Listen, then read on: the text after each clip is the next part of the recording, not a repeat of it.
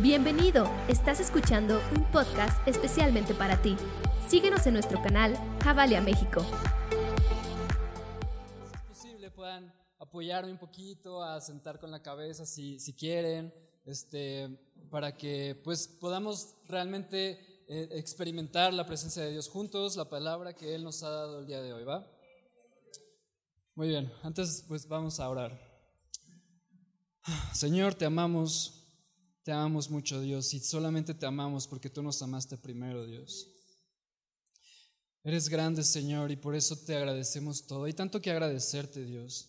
El simple hecho de poder estar aquí, Señor, haber despertado, poder respirar, Señor, poder caminar y estar en este lugar, Señor. Gracias por tu palabra, gracias porque la podemos escuchar, la podemos leer, Señor, y podemos estar cerca de ti. En el nombre de Jesús. Amén. Bueno, el día de hoy vamos a hablar de algo muy eh, que todos conocemos, que tal vez eh, todos nos lo sabemos desde, que, desde que conocemos la palabra de Dios, pero creo que es algo que es muy importante y es algo que, que, que nosotros como personas debemos constantemente estar recordando y repitiendo, porque es bueno para el corazón, es bueno para la mente, es bueno para el espíritu también. Y es el amor, es el amor de Dios. Y el amor de Dios que no tiene igual, el amor de Dios que es que va más allá de cualquier otra cosa. Y vamos a versículo Juan 3:16. Todos nos lo sabemos, estoy seguro de eso.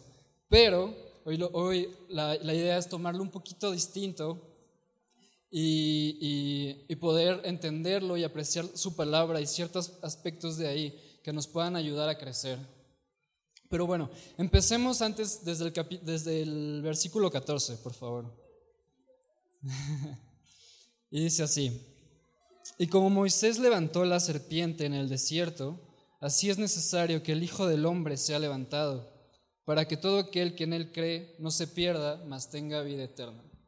Y esto está súper padre. Podemos ver en, el Pentateuco, en, en el Antiguo Testamento, en números exactamente cuando Dios este, está liderando eh, al, pueblo de Israel, Moisés lo está liderando y, están pasando por todos, todo, el desierto, todas las pruebas. Y podemos ver cómo, a pesar de que el pueblo de Israel está viendo y está conociendo y está palpando la, eh, la presencia de Dios, su gloria, cómo muchas veces vemos y, y se rebelan contra Él. Y pasa cualquier cosa y ya están hablando en contra de Dios, están hablando en contra de Moisés. Y, nosotros podemos pensar, o sea, ¿cómo, ¿cómo el pueblo de Israel está haciendo esas cosas y lo está viendo tan tangible, no? Pero la verdad es que no somos muy distintos a veces. Podemos ver, o sea, ¿quién ha experimentado la presencia de Dios y su gloria en su vida día a día? Estoy seguro que todos los días, en cada momento la vemos. Y muchas veces, pues a través del día, conforme pasan las cosas, estamos, eh, se nos olvida y, podemos rebelarnos contra Él de cierta manera. Pero bueno, estaban ellos y, y en una de esas, pues Dios manda una plaga de serpientes. Y pues por, esa, por esa plaga, pues el pueblo de Israel está, pues sufre, son mordidos y, la, las serpientes muerden las personas y van pereciendo el pueblo de Israel. Y de repente el pueblo dice, no, pues es que sí, nos hemos rebelado contra Dios, hemos hablado mal de Él, hemos hablado mal de ti, Moisés, por favor, eh, ayúdanos, ora para que nosotros, para que quite Dios de esta plaga. Porque aquí algo, muy interesante es de que esta plaga es enviada, pero cuando Moisés ora a Dios, Dios no la quita. Dios no la quita, pero da algo, da, da esperanza y, da, y muestra misericordia. Dios le dice a Moisés, Moisés, no voy a quitarla, pero quiero que levantes una serpiente de bronce y que cuando alguien sea mordido y él crea, vaya a la serpiente de bronce, la vea a los ojos, levante su vista hacia ella, él crea, será vivo, o sea, no morirá, vivirá, al contrario. Y esto lo podemos ver, es como un reflejo de la crucifixión de Dios. Y es algo que me impresionó muchísimo porque la plaga muestra todo el sufrimiento y todas las cosas, las aflicciones que podemos ver a través de, la vida, o sea, de todo el mundo. Y, Y, eso, eso pasa, eso pasa en el mundo por todas las cosas que, que hacemos. Pero cuando volteamos a ver a la cruz, cuando volteamos a ver y creemos con fe, Dios nos da vida. La cruz es vida. Ahora, en el versículo 16, si quieren leerlo está bien eh, conmigo. Dice, porque de tal manera amó Dios al mundo, que ha dado a su Hijo unigénito, para que todo aquel que en Él cree no se pierda, mas tenga vida eterna. Aquí quiero tocar dos puntos. el primero es amor y el segundo es que Dios dio a su Hijo único a nosotros por amor. Ahora, el término amor eh, en el griego es agapao. Agapao significa amor incondicional, amor por elección y por un acto de voluntad. Agapao y agape, que es su, adjetivo, son palabras para el amor incondicional de Dios. Y nada más esas dos palabras en el Nuevo Testamento son enfocadas por el, hacia el amor de Dios. Y algo muy interesante aquí también es de que Dios, cuando a Jesús le preguntan, oye, ¿cuál es el, el mandamiento más importante para, o sea, que nos puedas decir tú, ¿no? Y dice, bueno, amarás a Dios con todo tu corazón, con toda tu alma y con toda tu mente. Y también le dice, amarás a tu prójimo como a ti mismo. Y en estas frases, él usa la palabra agape. Entonces quiere decir que nosotros también somos responsables y somos llamados de amar de tal manera incondicional a nuestros prójimos.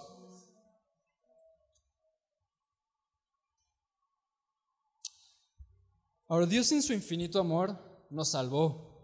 Y cuando éramos pecadores, cuando estábamos en enemistad con Él, cuando estábamos en rebeldía, Él nos salvó. Y saben, algo súper padre es que Dios es la fuente de vida. Pero cuando nosotros, cuando nosotros introducimos el pecado en nuestra vida, estamos alejados de Él. Y, y quiero decir, o sea, cuando nosotros entramos en ese aspecto de rebeldía, decimos, o sea, empujamos la fuente de vida y estamos diciendo, yo no quiero lo que tú quieres, yo quiero lo que yo quiero. Entonces, en vez de que, en vez de lo que tú quieres. Pero si estamos alejados, si alejas a la vida, estamos obteniendo, ¿qué? ¿Qué me puede decir? Muerte.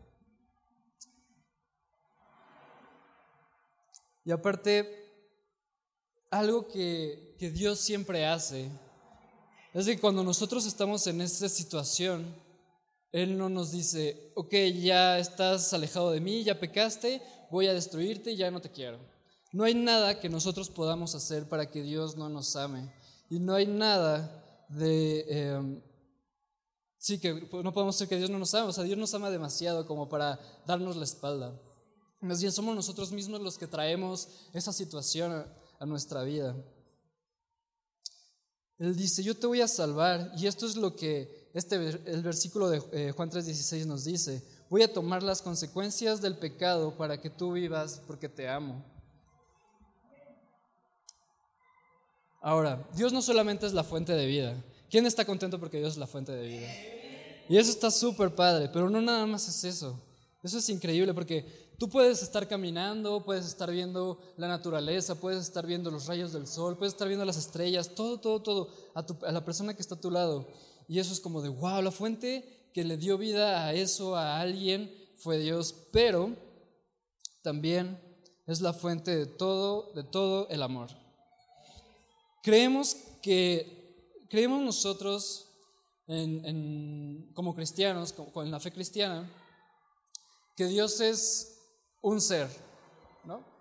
Pero que son tres personas. Entonces, eh, esto eh, eh, enfoca la Trinidad de una manera muy padre, pero bueno, si tú, si tú no, si tú no conoces mucho o no puedes entenderlo muy, muy fácilmente, pues yo te entiendo, porque la verdad es un poco complicado ese tema. Pero es como decir, yo soy un ser humano, pero yo, yo soy Sergio. Yo, sí, yo soy un ser humano, pero soy Sergio. O sea, es como, soy un ser y soy una persona. Pero bueno.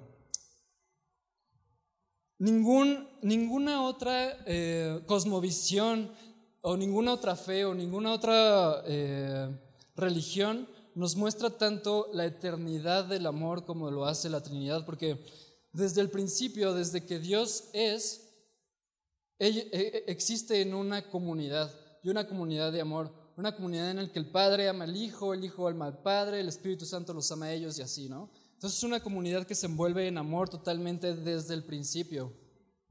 Y eso es algo que, que ninguna otra religión o ninguna otra cosa te lo explica. Y, y nosotros somos súper privilegiados y debemos estar súper agradecidos de que nosotros tenemos eso y nosotros lo conocemos. Y es nuestra responsabilidad también eh, decirlo y, y que la gente lo conozca.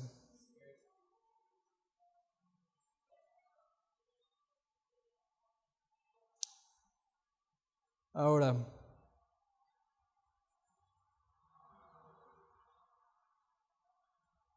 desde antes de la fundación del mundo, el amor ya existía, porque existía desde que Dios es. Entonces, por lo tanto, el amor es eterno. El amor es eterno. El amor es más viejo que el mismo universo y el amor ha existido desde que Dios es. El amor es algo extraordinario y es algo que nosotros podemos ser y podemos experimentar.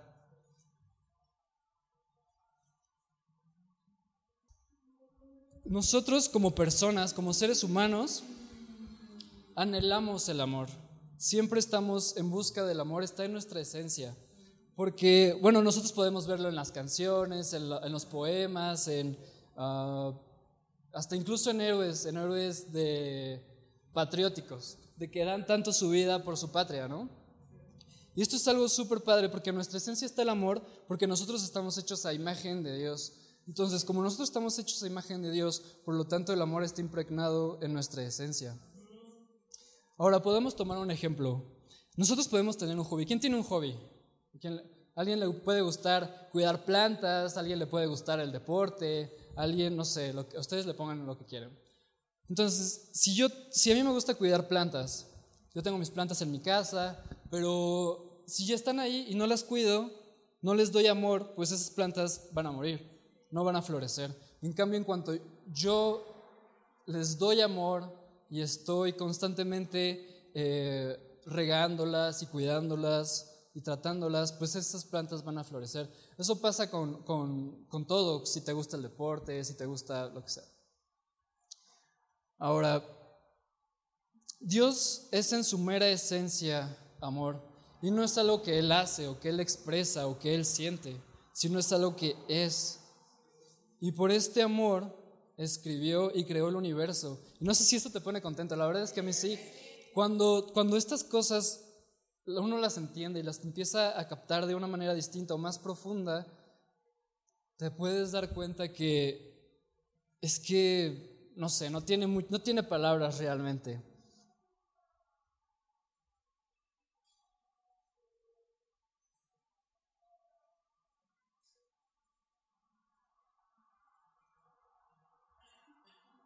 Ahora, en las escrituras también nos dice que Dios, que Dios nos ama y que Dios es como nuestro Padre y que Dios es nuestro Padre. Por ejemplo, podemos ver, yo me acuerdo cuando era, cuando era niño, o, cuando, o puedes ver en los hospitales a los niños, que los papás, cuando son pequeños los, los niños, tienen que llevarlos al doctor constantemente para pues darles sus inyecciones que les corresponden y todo. Y algo bien chistoso que cuando tú estás en esta situación no es tan padre, ¿verdad? Porque... Pero estás ahí y cuando la enfermera o el doctor llega con, tu, con, la inyección, tú de cierta manera, aunque no lo conoces la primera vez, es como de, ya sabes que algo va a pasar, ya sabes que eso no va a estar bonito.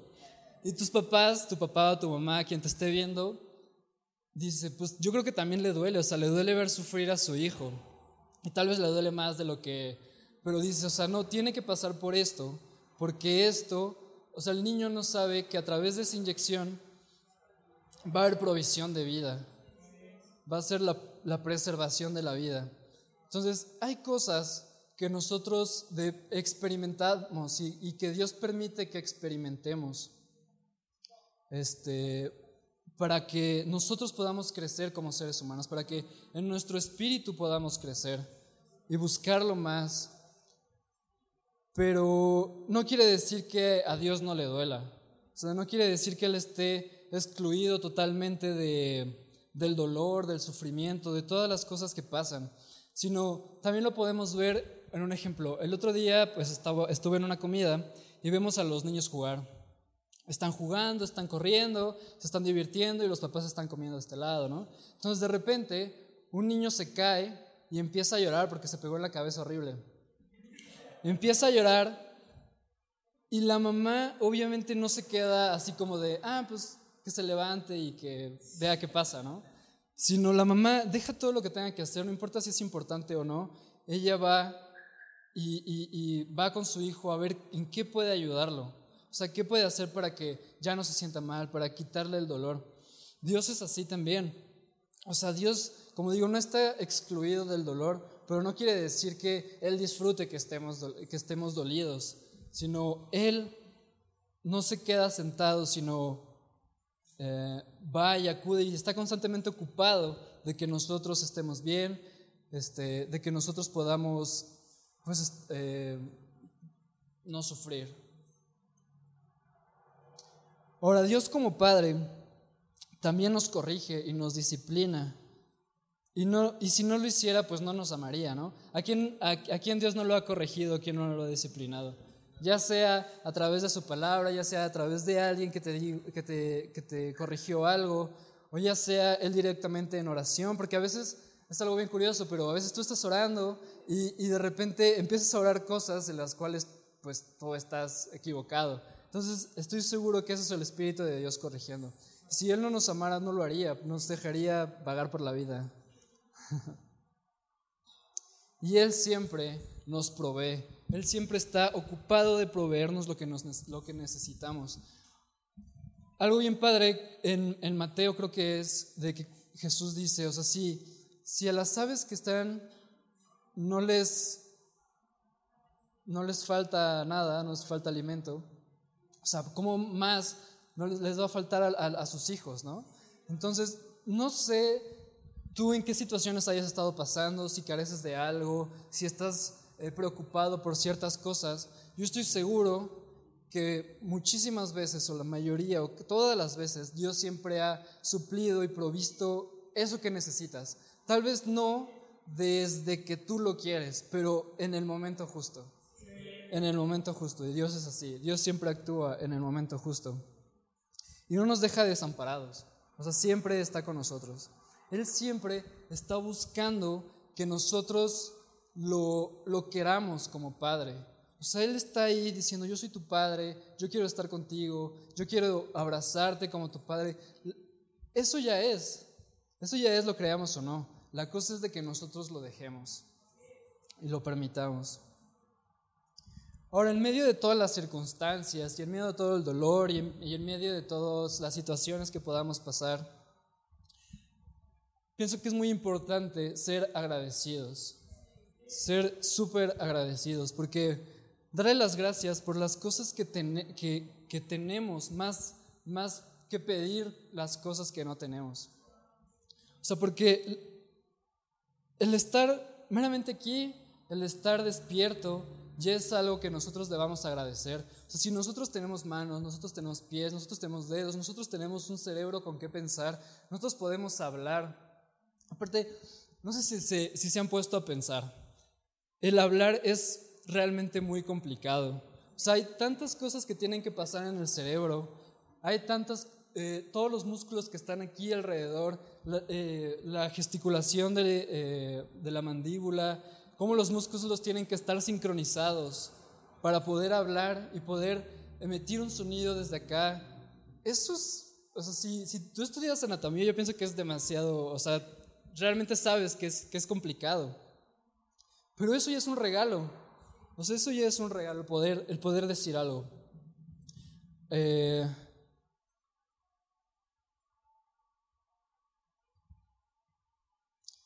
y algo súper, súper interesante en, en, hablando de eso, es de que nosotros, para adorar y para agradecer y para adorar a Dios, estamos usando el regalo que nos dio para hacerlo. O sea, nosotros, ¿qué, nos ha dado, ¿qué no nos ha dado Dios antes que nosotros podamos hacer o decir para agradecerle. O sea, Dios nos ha dado todo desde antes para poder incluso amarlo, incluso adorarlo, incluso hablar con Él, incluso hablar con cualquier otra persona.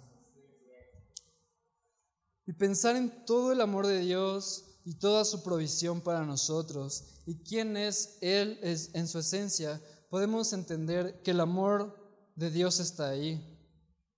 El amor de Dios está ahí para nosotros. Y así cuando empezamos a ver el sufrimiento en, el mundo, cuando empezamos a ver el, sufrimiento en nuestras propias vidas, cuando estamos recordar, es cuando realmente necesitamos recordar este, este verso, porque dice, Él dio de tal manera a su Hijo, a su, a su, a su, único, Hijo. Aparte es como, de tal manera, de esta manera, de esta manera Dios nos amó tanto que todo el amor que Él es lo dio a nosotros. Por ejemplo, les voy a contar algo que pasó hace como tres meses. De hecho, estábamos en 360. Estábamos en 360, un día padre, y de repente pues le hablo a mi mamá para preguntarle, pues no sé, algo, no me acuerdo. Y me dice, ah, espérame tantito porque tu abuela está en el hospital. Entonces, este, dije, ay, órale, ¿qué, qué onda? ¿Qué pasó? Pero bueno, mi, mi, abuela tuvo un derrame y estuvo en el hospital, estuvo en coma dos semanas, después este, salió, pero después volvió a ingresar. Entonces fue una situación realmente complicada para ella, yo creo que ella sufrió, pero también fue algo complicado y, y doloroso para la familia. Pero ¿saben qué? O sea, Dios pudo haber dicho, pues ya, o sea, que venga conmigo, pero no lo hizo. Y eso es algo que que Dios le permitió a nosotros como su familia y a ella de poder tener una segunda oportunidad, de poder hacer cosas y realmente algo que estaba, pues yo cuando ella estaba en esa situación y muchos de mis amigos también, orando por su recuperación.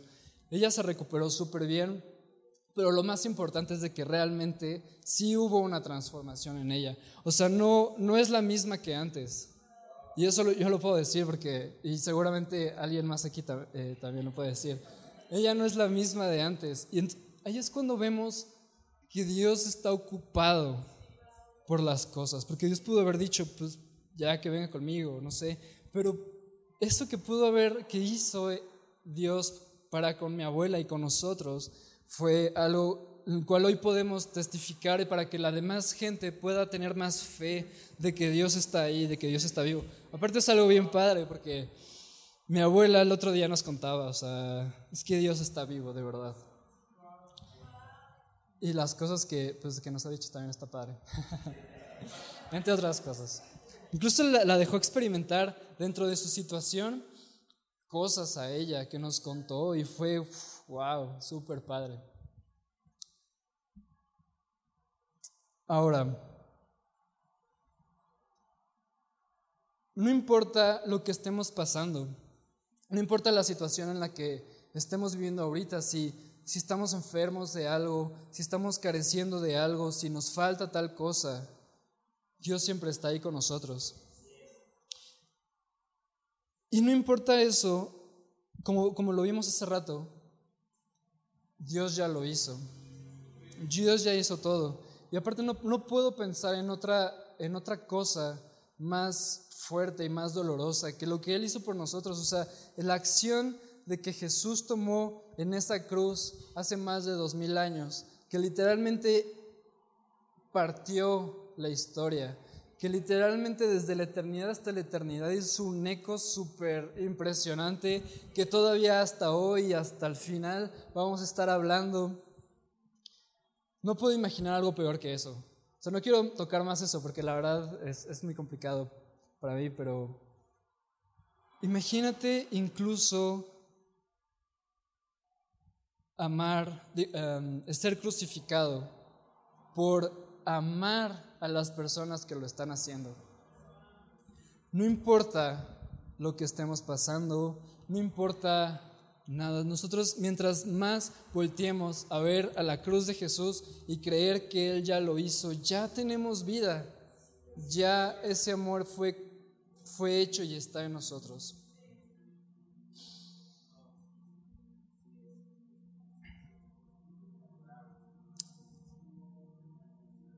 Y Dios está aquí con ustedes. Y Dios está aquí. Y el amor que desde la eternidad estuvo, desde siempre, está en cada uno de ustedes, en cada uno de sus corazones. Así que no lo dejemos, no lo opaquemos nosotros.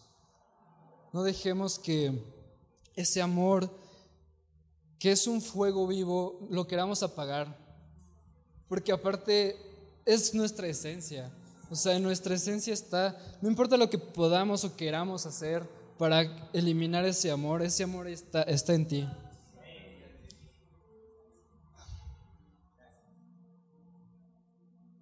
Seamos agradecidos con Dios por todas las cosas que tenemos. Y seamos agradecidos por las cosas que los demás tienen. Y pidamos por las demás personas para que Dios siempre esté con ellos. Ahora, Jesús nos, nos, nos mandó la gran comisión, que es hacer discípulos. Y un discípulo es ser poco a poco como el maestro, y así sucesivamente. Entonces nosotros amemos como Jesús nos ha llamado a amar para ser como Él fue y como Él es ahora.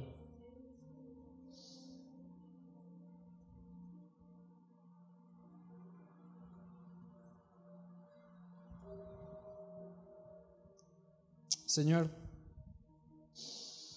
hoy te queremos agradecer todo lo que haces y todo lo que eres en nosotros.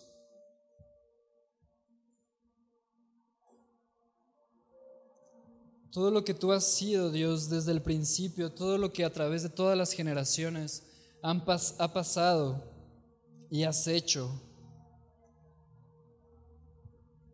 Tu amor siempre es el centro de todo, Dios. Por tu amor el universo fue creado, por tu amor nosotros somos, Señor. Gracias por todas las cosas. Gracias por todo lo que tú haces, Señor, en cada una de estas personas que están aquí, en sus corazones, en sus vidas. No importa lo que sea, no importa lo que esté pasando. Tú eres Dios y tú nos amas. Te agradecemos infinitamente todo lo que haces, Dios. En el nombre de Jesús. Muchas gracias por escucharnos y recuerda que en Javalia juntos conectamos generaciones con Dios que cambian el mundo.